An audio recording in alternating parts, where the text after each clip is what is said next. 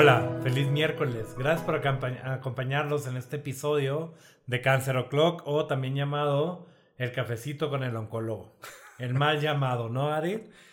Pues mal llamado nomás por el oncólogo, pero el café está re bueno. Sí, un poquito quemado el mío y creo que tendré que, hablar con la cafetería del hospital. Pero fuera de ahí, este, creo, que, creo que es importante el día de hoy tocar un gran tema o, para mí algo que, que es importante, porque no sé si pase contigo que llegan pacientes que tienen algo llamado linfoma o leucemia y dicen, doctor Gary, ¿usted es el indicado para tratarme? Sí me ha pasado más de una vez, seguramente a ti también. Y digo, yo generalmente, o mejor dicho, de manera sistemática, digo, no, no soy yo el indicado para tratarte. Hablemos de ello, ¿te parece? Me parece excelente, ¿no? Y, es parte de estas definiciones que vamos a ir haciendo a lo largo de los episodios de qué es cáncer, ¿no? Justo así. Eh, y en el marco de septiembre, el 15 de septiembre, se conmemora el Día Mundial contra el Linfoma. Entonces, creo que de ahí, de ahí viene nuestro interés de platicarles hoy de neoplasias hematológicas. Vamos con ello, ¿te parece? ¿Qué es una neoplasia hematológica? Ok, ok. Creo, creo que es importante iniciar definiendo hematología, ¿no? Vamos. La hematología va a ser la rama de la medicina que va a tratar la sangre. Así es, que aunque no lo crean, también se clasifica como tejido, ¿verdad? Sí, nada más que es un tejido líquido, que circula a lo largo de nuestro cuerpo, ¿no? Justo así. Y, dentro de la hematología va a haber una parte de la hematología que es una hematología benigna, que trata muchos temas de, por ejemplo, anemia. De distintas causas. Exactamente, déficits, etcétera. Pero dentro de la hematología está la parte de maligno o de cáncer hematológico. Sí. ¿No? Y ahí vamos a tener dos grandes rubros. ¿Tú qué me puedes platicar? Justo así, eh, quizá recordar, poner en contexto, en la sangre tenemos tres líneas celulares principales. Y estos son los glóbulos rojos o eritrocitos, que es lo que le da el color rojo a nuestra sangre. A menos de que tú seas de sangre azul, claro. Pues mira, según mi papá rey, no. y eh, plaquetas, que son las células que se encargan de coagulación, tienen que ver con la coagulación. Y glóbulos blancos tan sonados, ¿no? Nuestras defensas, nuestro sistema de defensa o parte de nuestro sistema de defensa, vamos a aclarar. Eh, las neoplasias hematológicas tienen mucho que ver sobre las más frecuentes, sobre todo con el sistema linfático o sistema de defensa, ¿no? Glóbulos blancos. Entonces tenemos ahí linfomas, leucemias y mielomas, que son como las tres principales en, neoplasias hematológicas. Y, creo que es un tema bastante difícil. Ustedes dirán, porque hay dos oncólogos hablando de hematología, ¿no? Y la verdad es que prometemos que para la próxima vez que hablemos de estos temas, tener a alguien invitado. Justo así. Este, y, aclarar, digo, en otros países es como lo, usual que eh, mato-oncología sea un solo especialista, que se encarga de cánceres en general, que pues las neoplasias hematológicas también clasifican ahí. En nuestro país creo que es de esas excepciones en el mundo y la verdad es que yo me siento agradecido de ello. Es que es demasiada información. Es mucha información. Incluso cada vez más en el mundo nos vamos subespecializando en un tipo de neoplasias en específico. Entonces, el que las neoplasias hematológicas las trate el hematólogo y las se puede enfocar en ellas, dedicarles mucha más atención, me parece lo adecuado. En donde yo me formé en mi hospital, eh, las, las, neoplasias hematológicas las trata justamente el departamento de hematología y créeme muy, muy bien. Creo que, creo que es, o sea, dentro de, de los planes de estudio de las universidades en oncología médica, parte es conocer sobre linfomas, conocer sobre leucemias, conocer sobre mielomas, pero la verdad es que no somos los, los capacitados porque, ok, podemos empezar a darte un tratamiento, pero el seguimiento o una segunda, tercera línea, la verdad es que nos quedamos cortos en nuestra formación. Y sobre todo va avanzando esto muy rápido y mantenerse al día en todas las neoplasias es complejo y pues más si le añades las hematológicas, ¿no? Zapatero a, tus zapatos.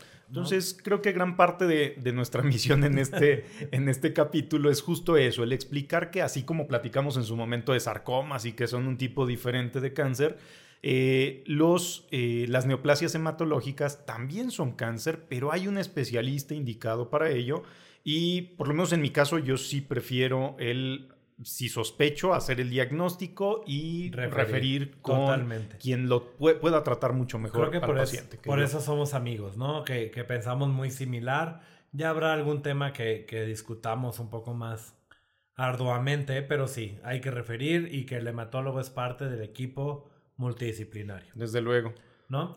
Y en, en nuestra metáfora que decimos que el cáncer aparece en el cuerpo y el cuerpo siendo una casa donde los muebles y lo que está dentro de él, del, o sea, de la casa nos van a dar carcinomas, eh, las vigas, la varilla, la tubería nos va a dar sarcomas, los linfomas y leucemias van a estar dadas por literalmente el gas y el agua. Lo que fluye dentro del edificio. dentro del edificio, ¿no?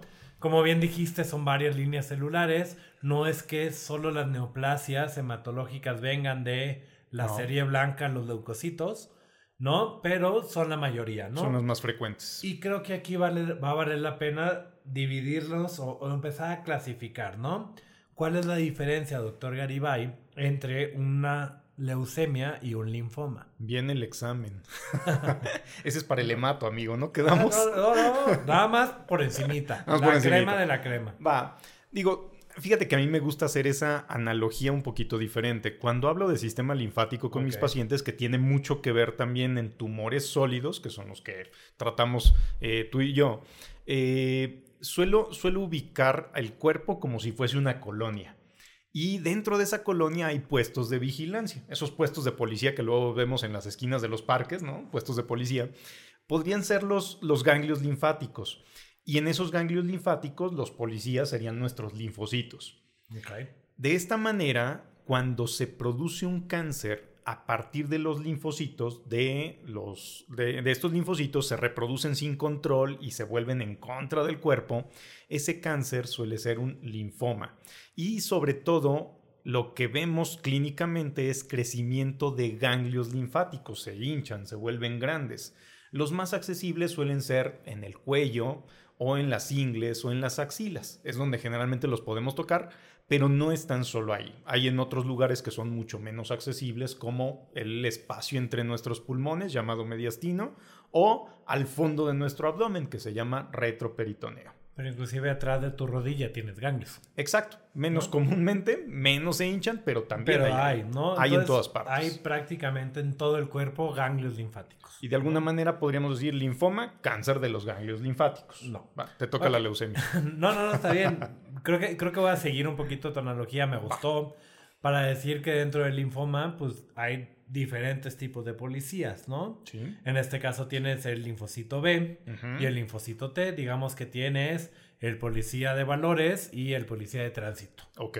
¿No? Valores B, diferente B, pero bueno, B y tránsito. Y entonces tienes los linfomas de células B y los linfomas de células T. Para responder tu pregunta, ¿qué sería el, la leucemia, no? Si seguimos pensando que el sistema inmune es esta policía del cuerpo, esa policía se tiene que entrenar en un punto, ¿no? Se tiene, tiene que salir de un lugar y ese lugar es la médula ósea. Justo así. ¿No? La médula ósea sería como la primera academia, porque pues al final hay, hay, otros cursos, hay más actualizaciones, por favor, mis polis, los queremos, sigan actualizándose también, ¿no?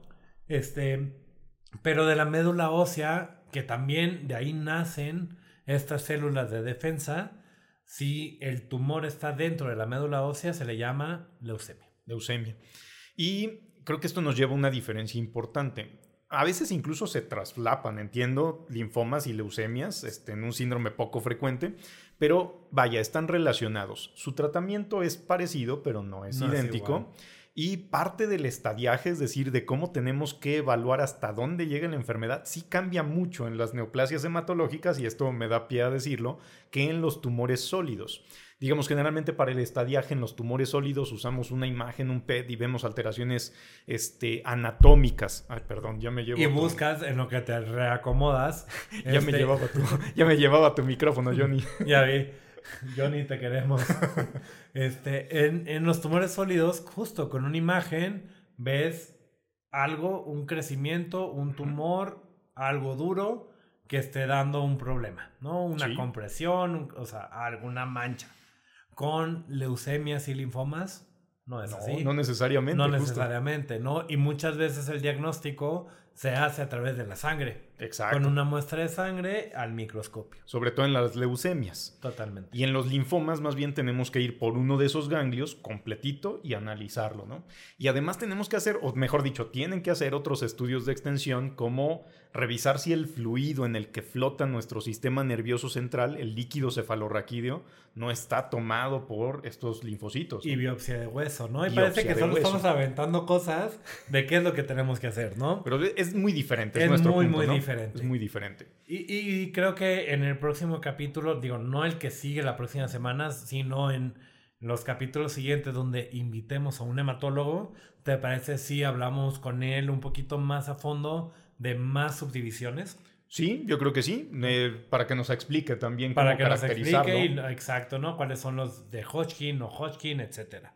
¿O lo quieres hablar un poquito rápido? Mm, yo diría nada más puntualizar que, digo, en el marco del día, de este día con, de concientización contra el linfoma, pues hablar de que esta neoplasia eh, es una de las neoplasias comunes en el mundo y que sigue ocasionando problemas. Y también enfatizar que puede tener un buen pronóstico dependiendo la estirpe histológica, es decir, de qué tipo de células viene y cómo se trate. Pero es una neoplasia que tiene tratamiento y hay avances científicos al respecto, cada vez mayores, al igual que en tumores sólidos. Claro. Yo, yo no es de que ya quisiera terminar el, el capítulo, creo que pareció que como a los dos puntos, ¿no? Ya te quieres ir a beber, yo creo. No, digo, es, el miércoles. Ah, perdón. No, no, no, hay que trabajar. Esto está grabado. Este, sí, pero grabamos miércoles. Es grabado en vivo. Exacto. No, este, no, lo que quería platicar, que, que, que esto es algo importante, los grupos etarios, ¿no? ¿Cuáles son los pacientes? Que van a estar afectados por una, o sea, una, un, linfoma, un linfoma o una leucemia, ¿no? Este, creo que es algo importante cuando hablamos de tumores sólidos, de oncología médica, como que siempre pensamos en adultos mayores, ¿no? Sí. Pensamos en alguien arriba de 50, 60, 70 años, ¿no? Cáncer de mama, pulmón, ¿no? Con sus excepciones, ¿no? Como los sarcomas que hablábamos, que hay dos picos, adolescencia y, a los 60. Pero es una realidad que la, leucemia y los linfomas tienen también dos picos de, edad, ¿no? de estos de, de epidemia. ¿Qué, ¿Qué me puedes platicar de eso? Justo así, sobre todo hablando de linfomas, suelen ser en adultos jóvenes o adultos mayores y la proporción en la que se manifiestan entre, entre Hodgkin y no Hodgkin también es diferente, ya nos explicará el que sí sabe de ello, pero eh, debemos considerar esos dos picos de eh, incidencia, es decir, donde más frecuentemente se presenta. Eh, creo que también deberíamos platicar acerca, digo, aclarando también las leucemias, las leucemias tienen mucho que ver, sobre todo en, niños. niños. son muy comunes. 3, 4, 6 años, ¿no? Exacto. Y nada más, creo que, creo que aquí vale la pena hacer un poquito de conciencia. ¿Cuáles son los síntomas que puede tener un niño para detección oportuna de una de estas enfermedades? Importante. Que a pesar de que es una enfermedad maligna, en niños puede ser curable.